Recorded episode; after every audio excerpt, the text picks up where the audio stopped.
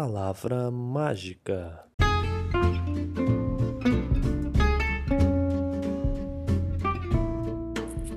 Palavra Mágica, seu podcast de língua portuguesa. Eu sou o professor Victor e nesse episódio a gente vai dar conta das oficinas 3 e 4. Isso mesmo, eu havia combinado com vocês né, de que cada encontro virtual suscitaria um podcast. Eu acabei falhando na semana passada, né? Então, nessa semana eu gravo um podcast duplo, né, contendo as oficinas 3 e 4. Tudo bem? E como que vai funcionar? O podcast vai funcionar da seguinte maneira: três blocos. No primeiro, eu vou ler uma crônica chamada Sobre a Crônica, do Ivan Ângelo. Eu acabei de me lembrar desse texto por conta de uma pergunta da Ana Munhoz. E eu falei, puxa, é um texto ótimo, né? Porque traz alguns elementos da crônica, o que é crônica, o que não é, qual é a postura de um, de um, de um cronista.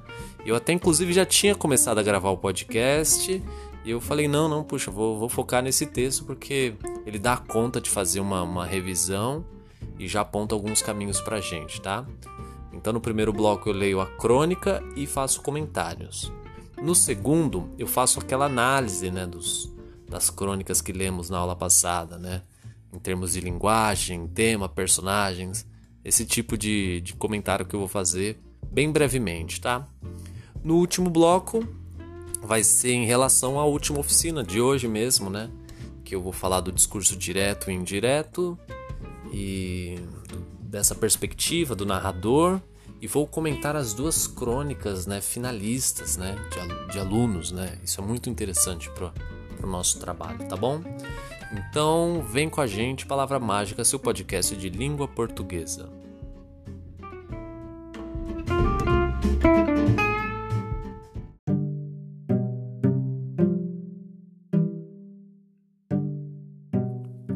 Sobre a crônica, Ivan Ângelo.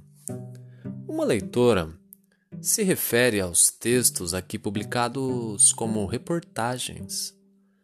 Um leitor os chama de artigos. Um estudante fala deles como contos.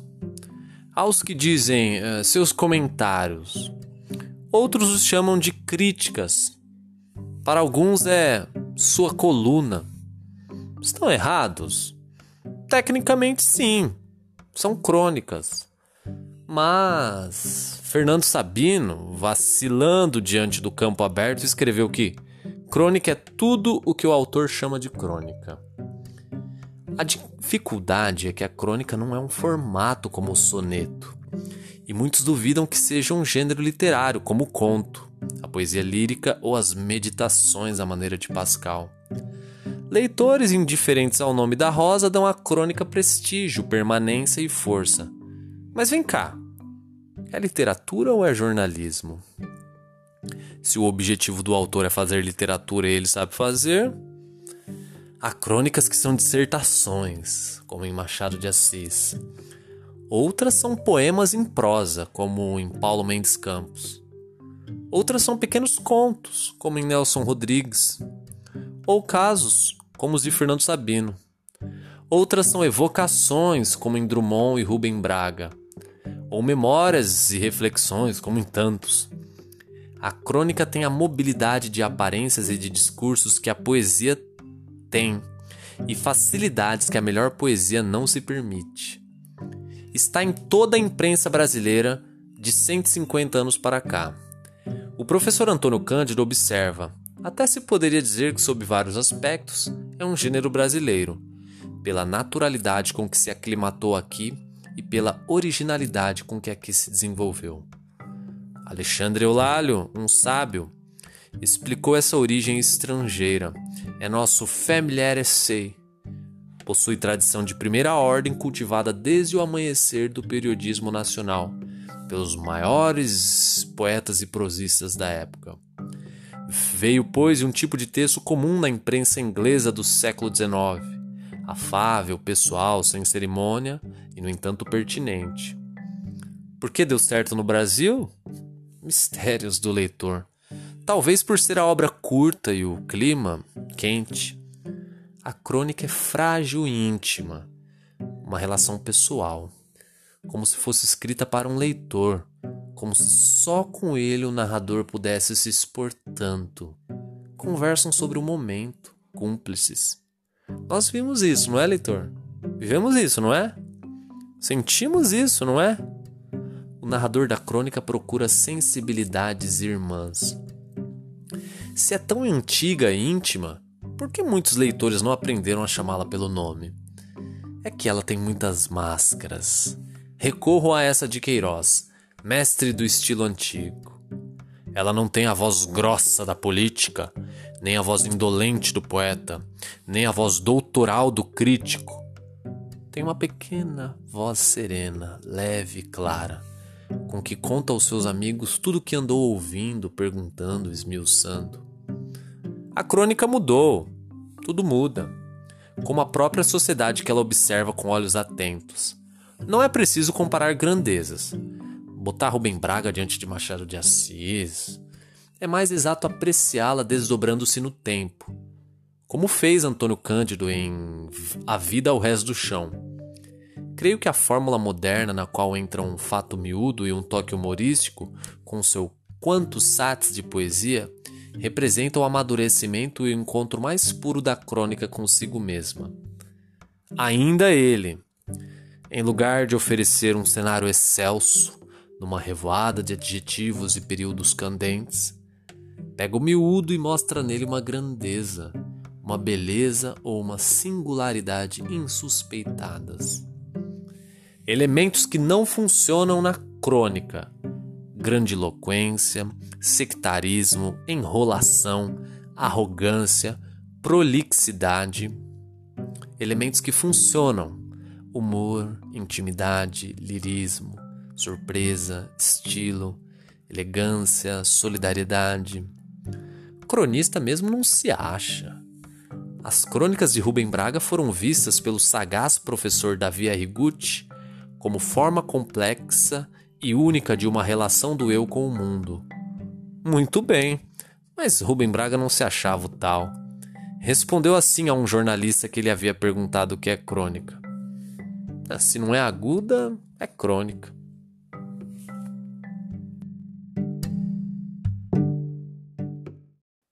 Palavra Mágica, seu podcast de língua portuguesa.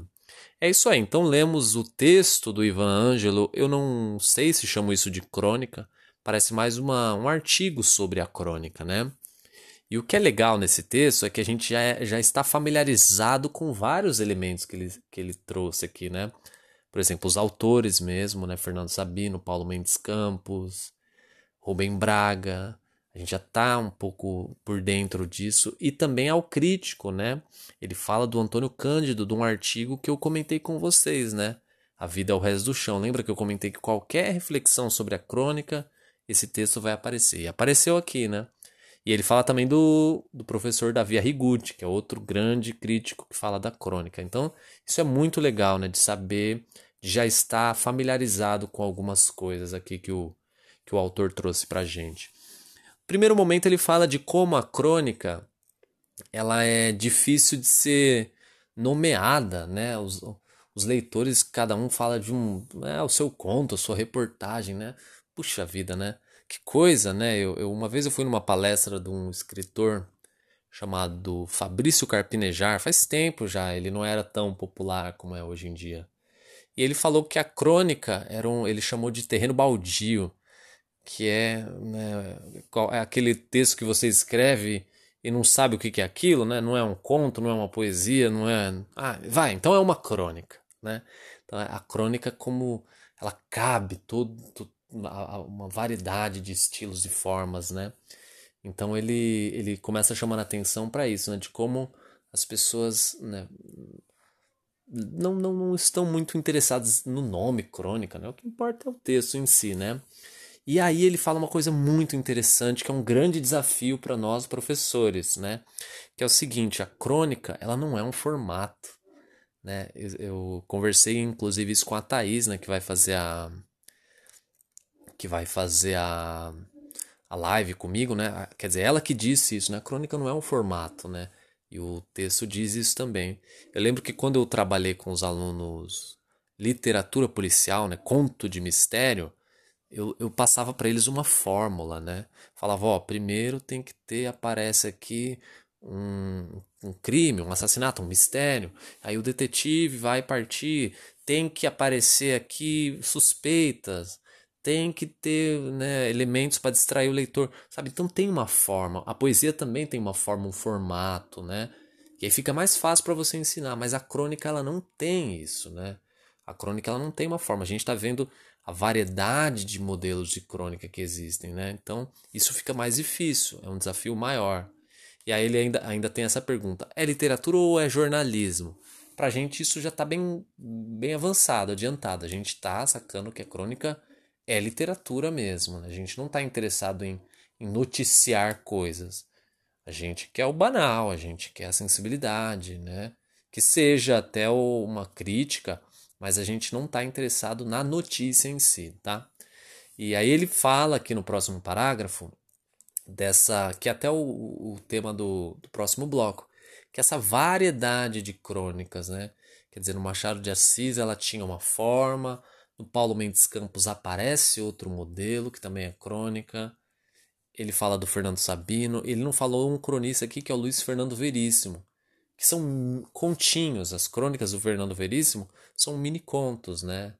Então, quer dizer, há uma, uma grande uma, uma grande profusão de crônicas, há diversos modelos, há diversos modos, o que dificulta também, né? porque a gente, puxa, né? Eu estou me apoiando aqui nesse autor, mas aí vem outro autor e já bagunça tudo, que isso, né? Tá, mas é, a gente está avançando com muita calma, né? E, e aí ele faz o comentário também, retomando o Antônio Cândido, de que a crônica ela é uma ela é bem brasileira, né? E até tem essa pergunta dele, né? Por que, que deu certo no Brasil, né? Daí ele fala, ah, talvez porque a, o, o, o texto é curtinho e, a, e o clima é quente, né? Quer dizer, dá uma impressão de, de crônica, uma crônica que está ligada muito ao verão. Há quem diga até que a crônica é uma coisa muito carioca. Ela tem a ver com essa com essa coisa do Rio de Janeiro, a praia, né? Essa ideia, esse clichê até que a gente tem do Rio de Janeiro, né? Copacabana, né? A crônica parece que ela, ela tem bastante relação com isso, né? Tinha, né? Na década de 60 e tudo, né? É lógico que hoje a gente lê muitas crônicas paulistanas, né? Que é essa crônica muito urbana, né? Essa crônica né, esfumaçada, né? Cheirando cheirando poluição, né? tá? É, que mais? Aí ele fala né, uma coisa muito bacana que a crônica é frágil e íntima, uma relação pessoal, né? Então ele fala uma coisa muito legal que eu não esqueço, né, dessa crônica, que é a crônica procura sensibilidades irmãs, é isso. Ela quer sensibilizar o seu leitor, né? Mas é uma, é uma sensibilidade irmã por quê? Porque eu não posso gritar para o meu leitor, gritar, né? ó oh, céus grandiosos que hoje chove. Não, não é, não é isso. É tem que ser numa voz, uma voz pequena, né? Tem que ser uma, um, um tom baixo, porque porque está falando ao pé do ouvido, né? Não dá para gritar ao pé do ouvido de alguém, né? Tá? Então, tô, tô usando aqui todo um, um, um jogo aqui de, de figuração de linguagem, né? Para dizer que a crônica não pode, não é interessante que ela seja heróica, que ela seja grandiloquente. Ele vai usar esse termo inclusive mais à frente, né? E aí ele fala também de como a crônica mudou, né? Tudo muda e tal. Eu imagino até que hoje, né? A gente está numa era totalmente tecnológica, uma, uma era da imagem, né? Do vídeo. Então a crônica ela, ela vai ter que se ela se ajusta, ela tem uma mobilidade interessante, ela vai se ajustando, né, às, às mudanças da sociedade, né? Os gêneros fazem isso, né? Eles se adaptam, né, a, a sua ao seu entorno. E que mais? Ah, aí esse parágrafo aqui que é o penúltimo é muito interessante, que ele fala: Elementos, esse eu vou ler na íntegra. Elementos que não funcionam na crônica. Grandiloquência. O que é grandiloquência? É isso essa coisa heróica, exagerada. Sectarismo. Se, é sectarismo é separar, né? uma discriminação. Né? Lógico que não funciona. Enrolação também, né? Enrola, assim, quando, eu, quando eu falo para vocês descreverem mais, é, é, é para trazer o leitor para sua sensibilidade, mas enrolação é, é outra coisa, né? Quando você está querendo de repente mostrar uma erudição. O que, que é erudição? É o estudo, querendo mostrar que você escreve, que sabe palavra difícil. Não, isso não funciona. Arrogância, olha que palavrinha, né? Que eu, é, foi essa palavrinha que me fez lembrar desse texto, né? Que, que eu percebi uma arrogância naquele texto que nós lemos, que eu vou comentar no, no próximo, no, no último bloco, né? Arrogância não combina com crônica. Prolixidade. Prolixidade é isso, é é escrever muito quando o pouco daria conta, né?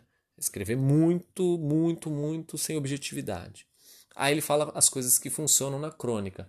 Humor, claro, intimidade, lirismo, surpresa. Pô, surpresa é muito legal, né? Aquele, aquele toque final, né? aquele grande final, né? Pum, que surge, né? Estilo?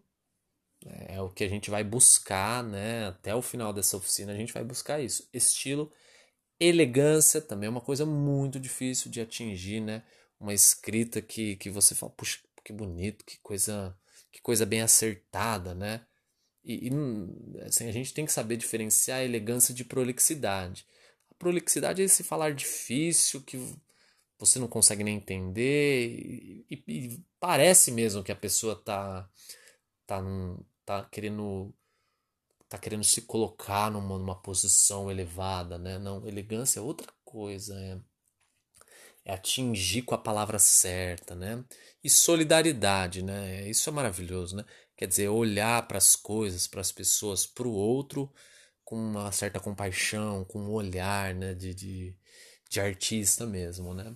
E aí ele fala: cronista não se acha. As crônicas do Rubem Braga foram vistas como forma complexa e única de uma relação do eu com o mundo. Olha isso, as crônicas do Rubem Braga, uma relação do eu com o mundo. Muito legal isso.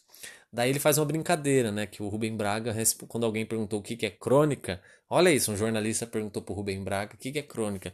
Ah, ele fez um joguinho de palavras. Se não é, se não é aguda, é crônica.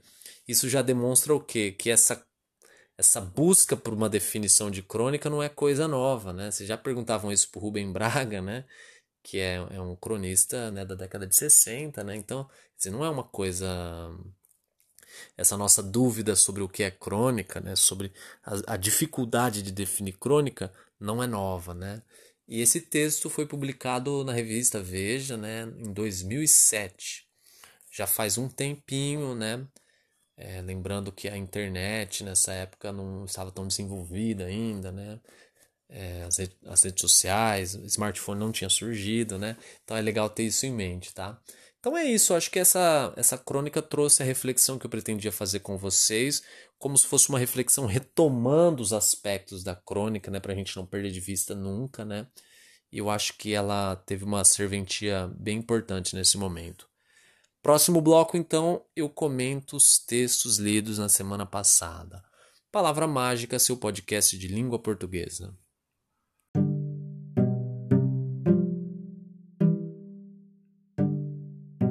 Palavra Mágica, seu podcast de língua portuguesa. Esse texto do Ivan Ângelo ajudou bastante a gente a retomar alguns parâmetros da crônica, né? O que pode funcionar, o que não funciona, a abrangência de estilos que, que o gênero abarca em si, né?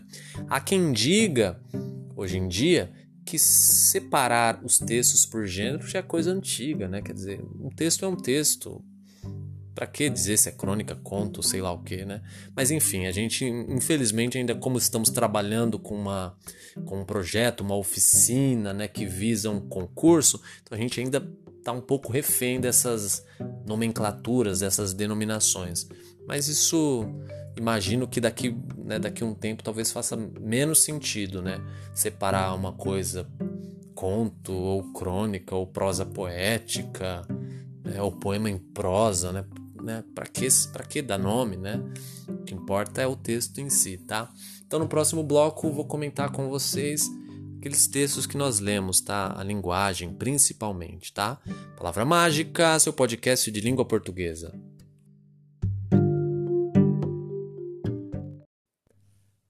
Palavra mágica, vamos à análise das crônicas, é isso mesmo. Vamos começar pela do Machado de Assis, né? É uma crônica que os alunos geralmente não gostam muito, Por quê? Eu sei por quê. Por conta da linguagem, né? O Machado de Assis é um escritor do século XIX, XX, né? E ele está distante temporalmente da gente, né? Então eu percebo que, que isso aparece, né? Ah, professor, que linguagem difícil, né? Mas é tudo uma questão de hábito, tá? O Machado de Assis é, o, é um dos maiores, né? Se não o maior escritor brasileiro, tem que ler sim, tá? E o que, que acontece também com essa crônica? Ela é, ela tem um tom irônico. Ironia, quando você vai ironizar algo, é, é, é, legal que o leitor saiba o que está sendo ironizado, senão não faz sentido, né? Sabe aquela, sabe uma paródia? O que, que é paródia? É quando alguém tira sarro de algo, né? Sabe uma musiquinha que muda a letra? Quer dizer, para a paródia fazer sentido, você tem que ter conhecido a música original, senão a, a paródia não vai, para você não vai ser nenhuma paródia, vai ser uma, uma música original, porque você não conhece a, a versão primeira, né? Então o Machado de Assis, o que, que, que ele traz aqui pra gente? No Rio de Janeiro, o Rio de Janeiro do início do século XX, ele viveu né, um, um, um período chamado Belle Époque. Belle Époque. Belle Époque é o que? É, é, é, quando a sociedade carioca ela estava interessada, muito interessada em ser chique, em copiar hábitos da, de, de países europeus desenvolvido, desenvolvidos, principalmente da França.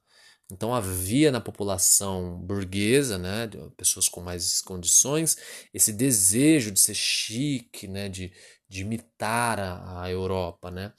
E essa população não tinha muito quem as orientasse e coube a colunistas de, de jornal trazer essas informações. Olha, é interessante usar esse chapéu, é legal que os homens usem né, esse terno, né? esse, esse, esse tipo de colonismo, né, ele, ele teve um gran um auge nesse momento no Brasil, né? E o Machado de Assis tá tirando um pouco sarro disso, porque o, o bonde, né, o, o, comportamento no bonde era uma coisa vista como, puxa, né, o, o bonde representa o, a modernidade.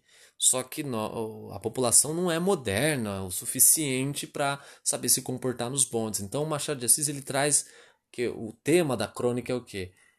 é, é como se eu trouxesse ali um manual de como se comportar num transporte público. O que é muito irônico, né? Porque, puxa, manual, que coisa mais esquisita, né?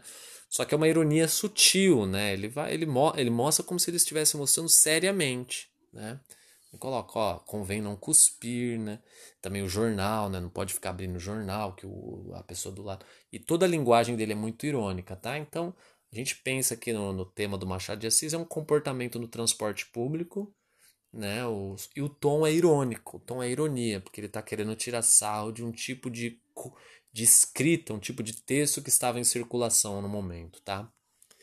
A crônica do Milton Ratum, ela é muito interessante, né? Porque ela, eu acho que ela equilibra muito bem uma denúncia, assim, até parece um exagero chamar de denúncia, mas uma situação social muito muito complicada, né, que é o do trabalho informal e de um trabalho informal assim bastante né, é, que não, não, não goza de prestígio, né, que é o catador de tralha, né, o catador de reciclado, recicláveis, né?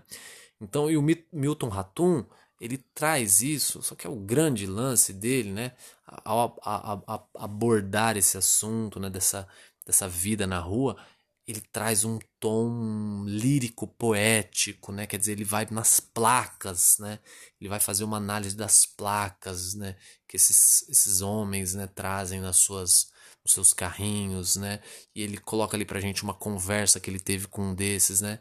Então essa crônica, ela é uma aula muito interessante pra gente de como tratar de questões sociais sem perder o pé na, na, na poesia, no lirismo, né? Sem ser muito ríspido ou né, muito explícito, né? Há existem textos que vão ser mais explícitos, né? Tem uma crônica do Fernando Sabino, eu sempre lembro que é falar sobre um homem que morreu de fome, né? É uma crônica em que o eu lírico está indignado com, com isso, né? Com o fato de que é possível que alguém morra de fome. Isso, isso. Então ele está ele tá chamando o leitor para se indignar junto, né? Mas essa crônica ela tem essa esse, esse equilíbrio perfeito entre uma uma denúncia social, né? A gente não sei se pode nem falar de denúncia e um lirismo, tá? Muito interessante. A próxima crônica que a gente pode comentar, que a gente já trouxe esse, essa problemática na sala de aula, é a da Lília Guerra, que ela vai trazer um tema da, da, da desigualdade social é, muito ancorada na cidade, quer dizer, a cidade, o problema social na cidade. Então ela, faz, ela tem um olhar crítico para a periferia, né? A periferia acaba sendo o personagem da crônica dela. Ela até co coloca ali né, uns, um, um, uma feirante conversando com um garoto, que alguém roubou alguma coisa, né? E isso aparece na crônica dela, mas ali parece que é o espaço né, o espaço problematizado né, da periferia que ganha uma ênfase muito grande, né? E é um tom muito crítico, né? Eu até falei para vocês que não é o tipo de crônica que eu, que, que eu, né, que eu gosto, né? É, em alguns momentos ela vai funcionar, né? Eu acho que é uma questão de estilo, é, mas não é um tipo de linguagem que eu gosto. É, uma, uma, um paralelo que a gente pode pensar é o seguinte: Sim, existe uma linguagem do rap, que é uma linguagem muito. É uma linguagem crítica e ela é muito literal. Como assim literal? Ela não utiliza muito de subterfúgios metafóricos, né? É, figuras de linguagem, fugas, né? Ela não é uma linguagem alegórica né, do rap. Ela é objetiva, porque o, porque ela tem como, como função a denúncia. É muito grande a denúncia, né? Então o rap, o rap tem isso, tem essa crueza. Agora a gente pode pegar uma, uma música que tem denúncia social, que ela não é tão explícita, né? Ela, ela, ela traz essa denúncia um pouco mais metaforizada, com símbolos, né? Eu não sei se eu consigo dar um exemplo aqui agora. A gente pode pensar talvez na Legião Urbana, né? Uma, bandas de rock faziam isso, né? Ainda fazem, né? É, enfim, não dá para dar um exemplos aqui porque a gente ficaria se alongaria muito, mas eu é, fazendo o paralelo da crônica da Lilia Guerra com a do Milton Ratum, eu faço do rap com outros gêneros, né? Algumas canções de MPB, o próprio rock, né? Em que o rap ele tá próximo da crônica da Lilia Guerra porque tem um tom muito crítico, uma linguagem mais crua e não não se evade, quer dizer, não foge para para devaneios, sonhos, reflexões, não, tá ali muito colada no, no real, né, apresentando um problema real, tem essa, esse tom quase jornalístico, né, de denúncia mesmo, né.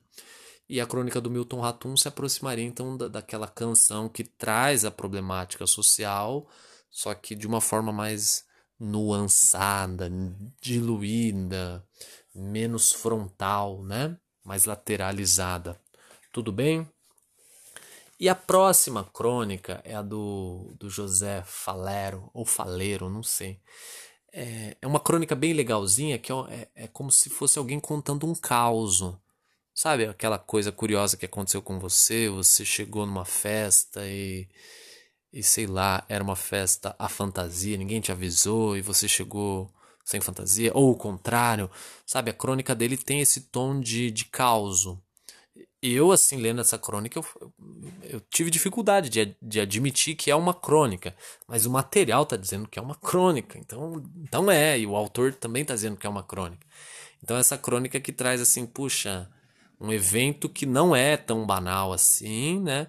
É um, um, evento que aconteceu com o narrador. Pode ser uma coisa legal, sabe? De você falar assim, puxa, eu lembrei de uma vez que eu, sei lá, que aconteceu uma coisa engraçada comigo, né? Então, isso pode se transformar numa crônica.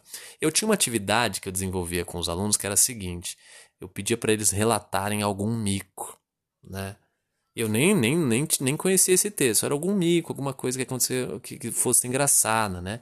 E eles escreviam, era muito legal, né?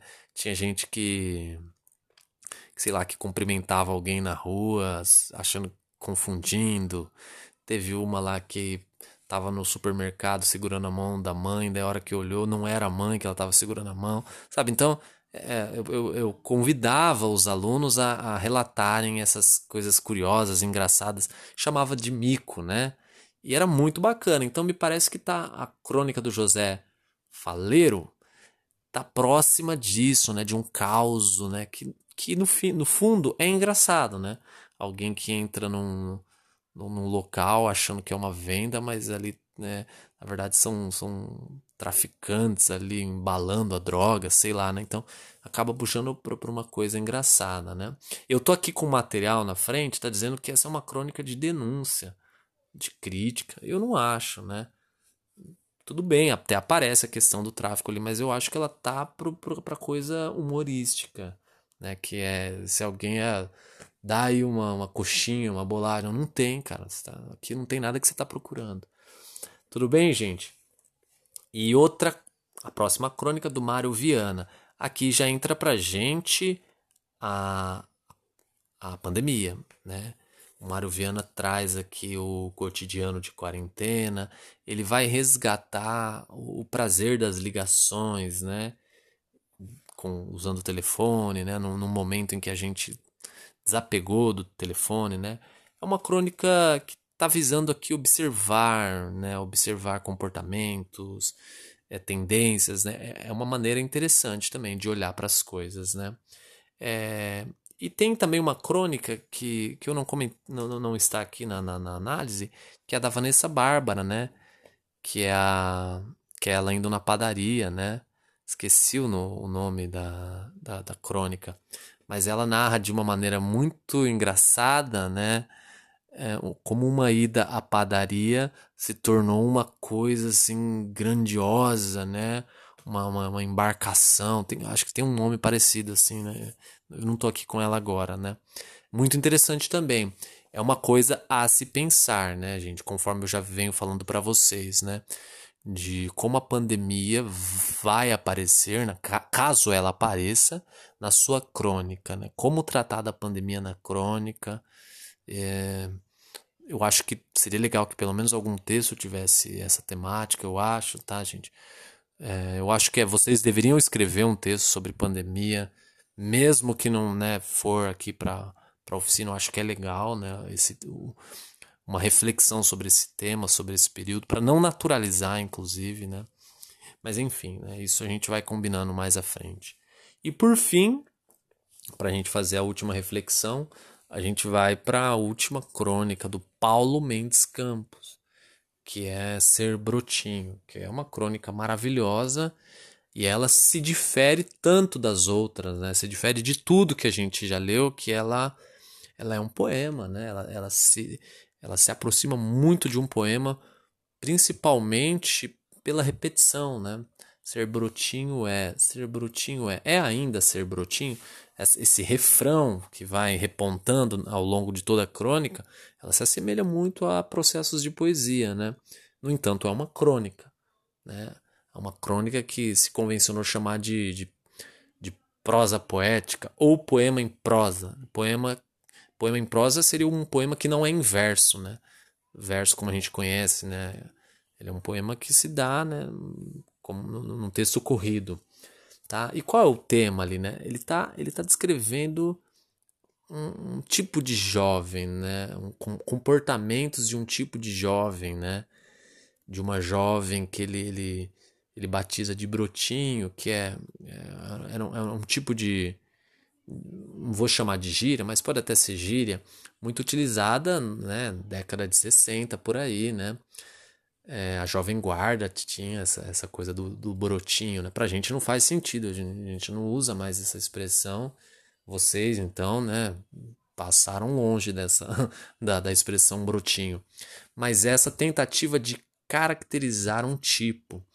Eu até dei exemplos, né, de como tem músicas, né, que, que tenta descrever, né, alguns tipos, né, como que é uma, um tipo de garota, como é é, deixa eu ver se eu consigo lembrar algum. Acho que vocês falaram até alguns, né, alguns exemplos, eu não estou lembrando aqui agora. Mas enfim, é um, é um tipo de crônica em que eu estou tentando descrever um tipo, né? Um tipo surfista, um tipo um tipo quieta, um tipo que vai muito no baile, um tipo alegre, um tipo introvertido, um tipo romântico, né? O, o Luan Santana tem uma canção que fala, né, de, de garotas garotas não sei o que tem, não merecem, né? Ele está tentando escrever um tipo de garota romântica, né? É uma coisa muito comum nas canções, né? E é um tom muito lírico, né, do Paulo Mendes Campos. É totalmente lírico, né? É uma crônica que não se baseia num, num, num fato em si, né? É um grande sopro de poesia, né? Então é isso. Esse foi, né? Assim, esses são os comentários que a gente pode fazer dessas crônicas como a gente viu, uma miríade de crônicas aqui, quer dizer, cada uma com um tom diferente, uma linguagem, um estilo. Isso, isso, isso é importante a gente ter acesso para saber né, das possibilidades que a gente possui em mãos. E quando vocês forem lendo mais crônicas, vocês vão percebendo cada vez mais a heterogeneidade das crônicas. Puxa, meu Deus do céu, quanto, quantas crônicas né, com caras diferentes, né? Isso é, isso é, é o gênero, tá, gente? Palavra Mágica, seu podcast de língua portuguesa.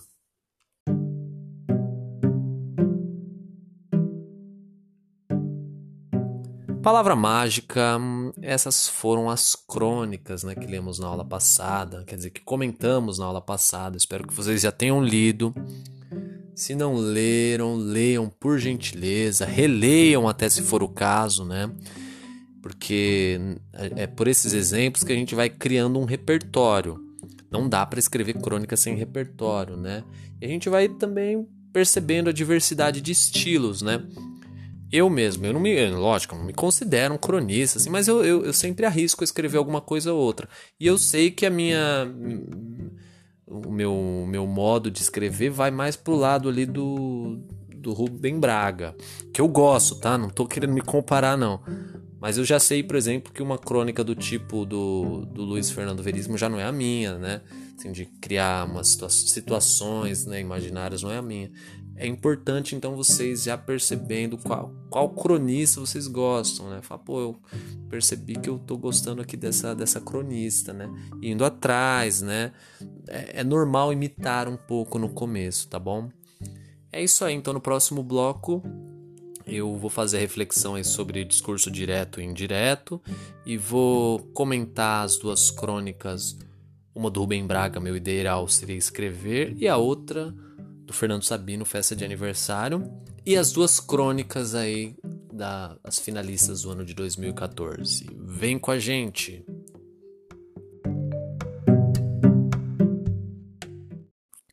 Palavra Mágica, seu podcast de língua portuguesa. Vamos tratar agora do discurso direto e indireto e do indireto livre para início de conversa, tá? Para a gente conversar sobre isso, é legal ter em mente o foco narrativo. O que é foco narrativo? Eu trago sempre, quando eu vou tratar disso, um exemplo assim, talvez um tanto precário, né? Mas é um exemplo. Videogame. Vamos pensar em videogames. Existe um tipo de, de game que é assim, que é como se você tivesse ali em primeira pessoa, né? Aparece a sua mão, caso você esteja jogando um, um jogo de Fórmula 1, aparece sua mão, a mão e o volante. Então ali ele, ele se dá uma simulação de real, porque é como se o que está acontecendo ali é você está acontecendo com você, você está dentro da, daquela narrativa. Então a gente chama esse foco de primeira pessoa.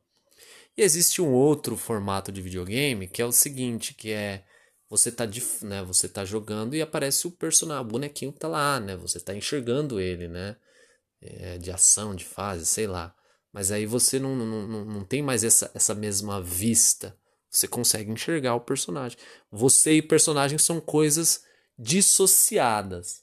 Em primeira pessoa, não. Você é o personagem ali. Está aparecendo uma mão que é a tua mão, tá?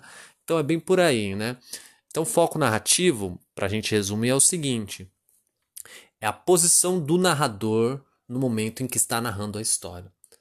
Essa posição, ela geralmente ela, ela pode variar em dois modos, que é um narrador que está dentro da história enquanto narra e um narrador que não está na história no momento da narração. Esse tipo de lógica funciona bastante no conto, no romance, na crônica isso fica um pouco mais bagunçado, né? Porque né, a crônica é muito mais livre, cabe reflexão, cabe tanta coisa, né? Mas a gente pode pensar assim, crônica, pensando nessas, nesses termos. Então, discurso direto é, é o seguinte: é quando um narrador ele está narrando ali e ele decide que quer reproduzir uma fala de um personagem exatamente como o personagem disse. Ele, ele, ele dá voz para esse personagem. Seria algo do tipo: a mãe perguntou para a filha o que ela gostaria de comer e a filha respondeu: dois pontos, travessão. Mãe, vírgula, não quero nada hoje nem nunca mais. Ponto de exclamação. Então, o que, que aconteceu aqui? O narrador foi conduzindo a, ce a, a cena até o momento em que ele deixou a própria, a própria voz dessa menina falar, porque ele achou, ele julgou ser importante, né? Colocar a voz própria da, da menina. Ele quis dar ênfase, né? Isso funcionou na narrativa. E como seria essa mesma passagem no discurso indireto? A mãe perguntou para a filha se ela gostaria de comer, ao que a filha respondeu que não gostaria de comer nem hoje nem nunca mais. Percebam então que o narrador ele mesmo falou o que a menina disse, ele filtrou, né? A, a voz da menina foi incorporada por ele. Então essa é a diferença do discurso direto e do indireto. E o indireto livre é quando o narrador está falando e aparece ali uma, uma fala que é de algum personagem mas é, é, ela foi meio que incorporada ao narrador, sabe? Então é, é, quando essas coisas estão misturadas. O leitor consegue captar, mas é, é quando o narrador está tão envolvido com as cenas, com os personagens, que parece que, que é, é a própria personagem que está falando na boca do narrador. Tudo bem? O que é legal da gente refletir sobre isso é. Essa frase vale a pena colocar o próprio personagem falando ou pode o narrador mesmo falar? Ah, já que o personagem, eu já dei voz pro personagem, acho que a próxima o narrador que diz. Isso aí é, não tem uma regra assim pré-estabelecida. Você que tem que sentir no seu próprio texto, se, né, se é melhor a personagem falando ou o narrador, né? E, e até o, a ideia do diálogo, né? Ela é uma coisa que aparece bastante no conto e principalmente no teatro. E a crônica, é, lógico, né? Pode ter também, né? Mas eu acho que é legal ter uma intromissão ali de um narrador, né? Que, que é legal que seja você, né? Um narrador, um narrador que é ele é testemunha, tudo bem? E a próxima reflexão é do, do texto, né? Do Rubem Braga. Meu ideal seria escrever. Esse, esse texto é o que? É uma grande, é uma grande evocação. O primeiro texto a gente leu isso, né? De que as crônicas Rubem Braga são evocações que é o que ele tá ele tá ele tá distante ele tá fazendo que um, um, ele tá fazendo uma reflexão ele tá ele tá vagando né ele tá deixando o pensamento dele correr ai meu ideal seria escrever um texto e que fizesse aquela pessoa sorrir que fizesse um casal brigado reatar que fizesse com que o guarda soltasse os presos e que os presos ficassem bons, sabe? Ele tá, ele tá num tom assim totalmente utópico, sonho, ele tá sonhando aqui o Rubem Braga, né? Nesse, nesse, nesse texto capaz de, de salvar a humanidade, né? É muito, é maravilhoso esse texto, né? Essa crônica é maravilhosa. Mas é um tipo de crônica o quê? De evocação. Que ele fala que o Carlos Drummond tem esse tipo de texto o Manuel Bandeira tem também que tem a ver também com memória, né? É uma crônica de reminiscência, né? De memória. Alguma aluna falou para mim, acho que foi a Daniela, né? Que disse que tem em mente fazer uma, ou foi a Agnes, não lembro, que tem em mente fazer uma crônica cujo foco sejam lembranças, né? Lembranças. Isso aparece muito, isso é bem, bem Rubem Braga, tá? Leia Rubem Braga se tá com isso em mente. E a próxima crônica para a gente comentar é a do, do nosso querido e glorioso Fernando Sabino, né? Que ele faz o quê? Ele, ele conta um caos, né? Ele traz pra gente um evento, né? Uma, uma, uma quase catástrofe, né? Mas não chega a ser uma catástrofe, né? Um alarme falso ali da filha dele, né? Que, que diz que comeu uma tampinha, enfim, engoliu uma tampinha, comeu não, engoliu uma tampinha, comeu a tampinha é demais, né? Engoliu uma tampinha e tal. E é muito legal a forma que o Fernando Sabino narra, né? Ele dá toda. O tom aqui é todo de humor, né? Quer dizer, move toda a família e leva e não tem. E aqui não tem é, radiografia, então vai ter que ir pro hospital lá, sabe? Então ele, ele cria todo um, um esquema de tensão para no final, né? Puxa, engolir, mas desengolir. Putz, é maravilhoso, né? Esse texto é muito bom também para a gente entender que, que é saber narrar, porque isso né, não, não é tão engraçado. Ah, minha filha uma vez. Isso, isso aqui é o bom contador de história, sabe? Aquela pessoa que sabe contar uma história. Ah, minha filha uma vez disse que engoliu, a gente levou ela no hospital e aí no, no fim não era. Quer dizer, ele poderia ter contado sim, né? Se, for uma, se fosse uma contação normal. Mas é o cronista, né? Isso na mão do cronista vira vira outra, vira uma crônica, né? Isso aconteceu ou não, não tem importância, né? Mas até pensando no que a, a Yasmin trouxe, né? De que, quer dizer, só um relato em si já pode ser uma crônica. Se souber relatar, sim, né? Que um relato por si só, não sei, né? É um relato é um relato, né? Mas se souber relatar a coisa em si, o ângulo for, for interessante, ele se transforma assim numa crônica. Vamos pegar aqui um bom exemplo da fotografia. O que é uma fotografia né, artística, né? uma fotografia, uma fotografia que consegue vencer um prêmio, né? É, é, uma, é uma junção entre a coisa em si, né, o objeto fotografado, e o olhar do fotógrafo, né, e o ângulo do fotógrafo. Então essas coisas estão em total consonância e aí resulta num bom, num bom material. Quer dizer, é, eu, ainda, eu ainda acho que o que mais importa é o fotógrafo ainda, é o olhar do fotógrafo, né?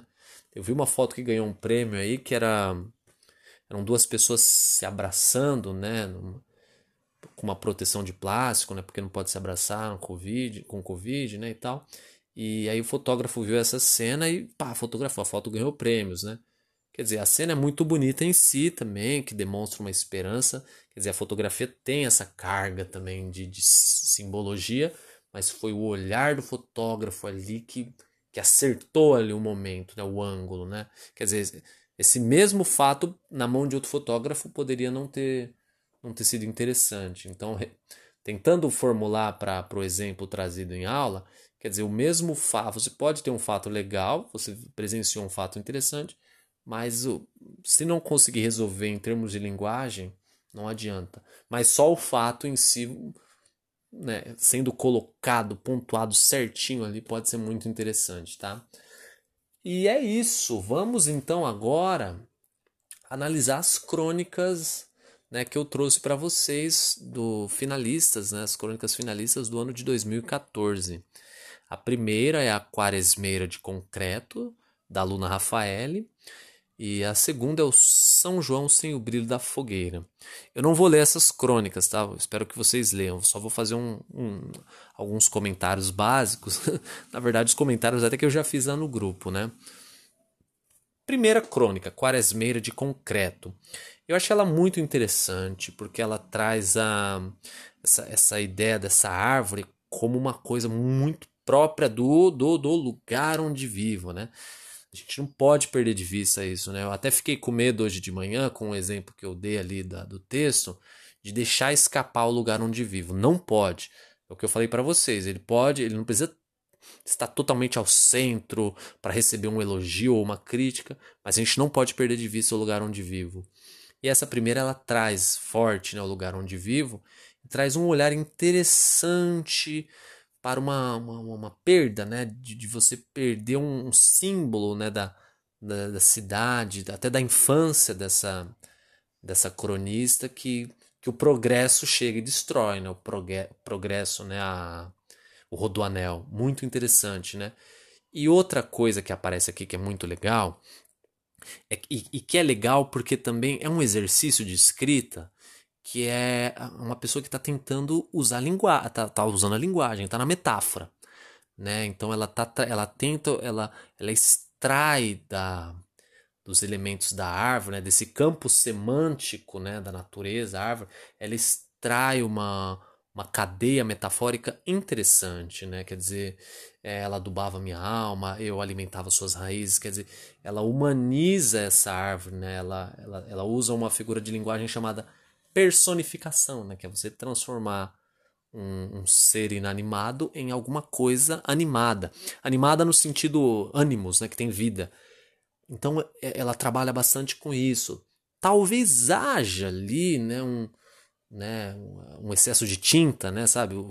Exagerou na tinta, né, igual a, alguém falou, no, acho que foi a Ana, a Ana que falou, né, que talvez ela tenha exagerado na tinta. Pode até ser, sim, interessante, é, mas é alguém que está buscando a linguagem, né?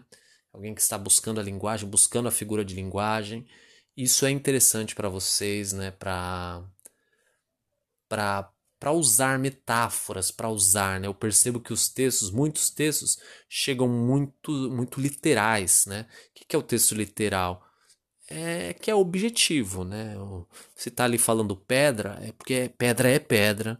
Aí tá falando rua, rua é rua, sabe? Então são textos literais demais, né? Então é legal a gente pensar então nessa, nessa condição de texto conotativo. O que, que é conotativo, professor?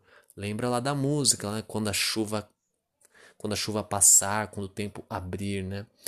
Tudo isso é conotação, chuva é problema, tempo abrir é a vida melhorar, né? Então conotação é quando a palavra ela ela tá ali como símbolo de outra coisa.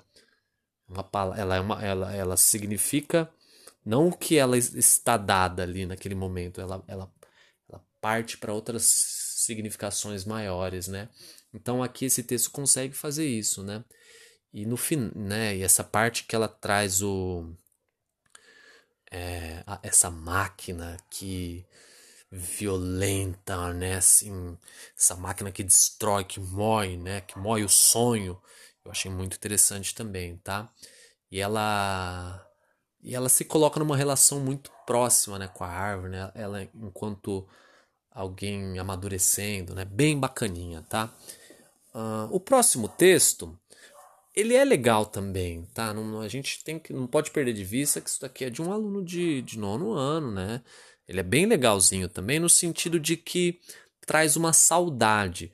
Os dois textos têm um, um senso de nostalgia, de que alguma coisa se perdeu, né? Percebam, né? Alguma coisa da modernidade, alguma coisa foi perdida com a modernidade, né? Isso é um tema que aparece muito, né, nas canções. A música sertaneja de raiz é o que mais tem é isso, né? Como a modernidade significa significa perder alguma, algumas coisas, perder muitas coisas, perder uma certa simplicidade, uma proximidade, né? Como se a modernidade ela fosse vazia, ela fosse fria, gélida, né? Então, ambos os textos traz esse senso nostálgico. Mas o que acontece com o segundo texto é o seguinte: é que ele tem esse senso nostálgico, sim, ele acusa uma perda, isso é interessante, mas ah, não, não há uma construção de linguagem como o primeiro, né?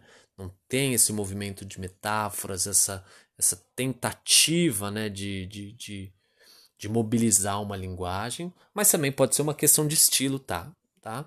Mas o que é pecado aqui mesmo é uma certa arrogância, né? Que arrogância é essa, professor? Não senti essa arrogância. Tá, tá, tá bem, pode ser que seja uma, uma, uma interpretação que eu estou fazendo, mas por que arrogante? Porque é isso. É como se as pessoas ali não soubessem aproveitar São João, olha, estão com estão ouvindo música, estão vibrando, estão bebendo, né? Que São João não é isso, né? Sabe? Então eu, eu acho que esse posicionamento eu julgaria até um pouco moralista do, do narrador, eu acho que atrapalhou bastante o tom da crônica, né?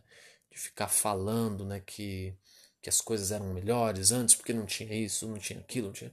Então eu acho que isso prejudicou bastante. O tom, o tom caiu um pouco numa, numa ideia de moralismo, numa moralidade que não cabe na crônica, né? A gente viu, ouvimos no primeiro bloco isso, não essas coisas não cabem na crônica, né? sectarismo, né? Querer separar esse pessoal do, do, do anterior, né? Isso não cabe na crônica. No primeiro texto, também, né? Ele está acusando o progresso. Mas, puxa, tudo bem acusar o, a, a estrada, né? O concreto, o aço que vem detonando o sonho, a natureza. Isso é legal fazer em termos de, de texto artístico, né? Isso, nossa, isso nem é novo, né? Isso é comum que, é, que seja feito, tá? Então acho que o, o grande pecado do texto, do segundo texto, é essa é esse lugar um pouco comum do é, hoje em dia é assim, mais antigamente era muito melhor, né? Então cai um pouco num lugar comum que que é um antigamente também que não faz nem tanto sentido, né? Porque um é um cronista adolescente, né? Uma cronista adolescente. Mas também isso é, é eu tô julgando aqui também que, que o eu o eu é a Su, seja a Suelen. A Suelen não é o eu, a Suelen é a autora, né? Então, enfim, essa parte é, ignora. tá bom? Então, então acho que a gente pode parar por aqui, encerra por aqui a nossa reflexão.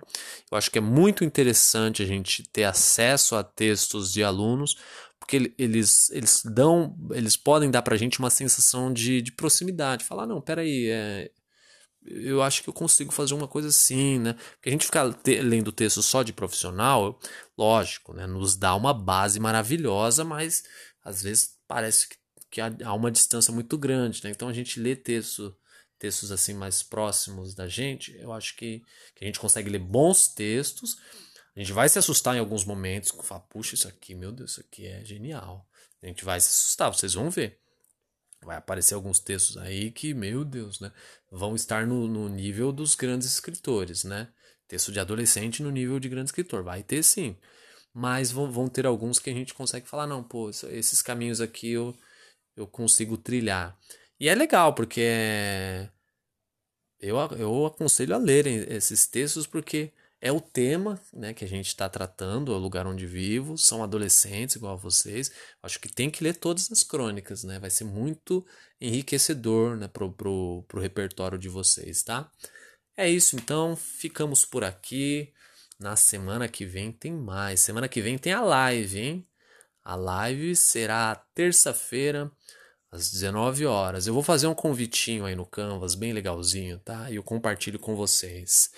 Palavra Mágica, seu podcast de língua portuguesa.